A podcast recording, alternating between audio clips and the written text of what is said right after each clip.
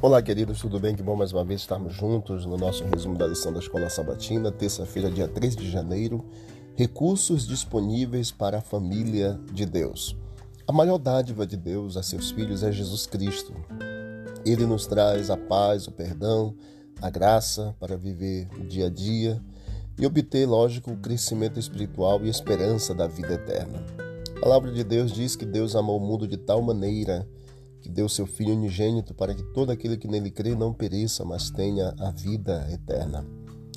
Esse é o grande amor e o grande dom dado por Deus a toda a humanidade. A salvação é o dom fundamental dado a todos os seres humanos.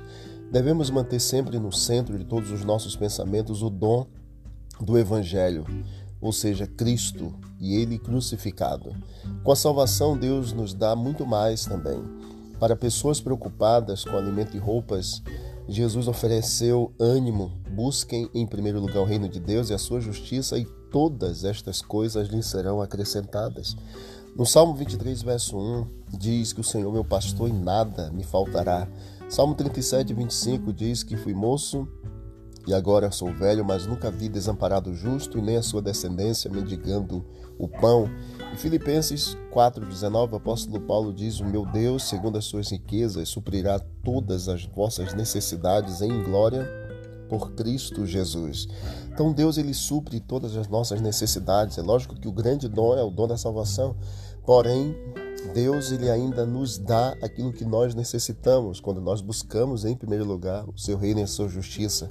O que mais necessitamos hoje não é do alimento físico, não é do, da roupa, não são os bens materiais, e sim da presença do Espírito.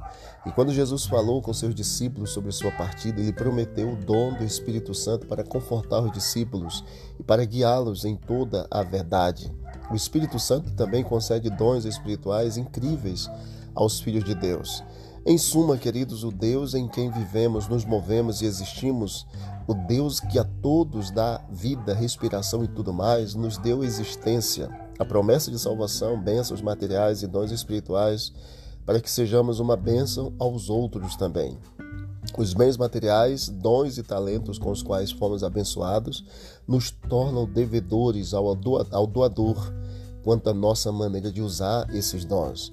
Então, cremos que o Senhor Deus ele deu seu filho Jesus para morrer por nós como maior dádiva, maior presente.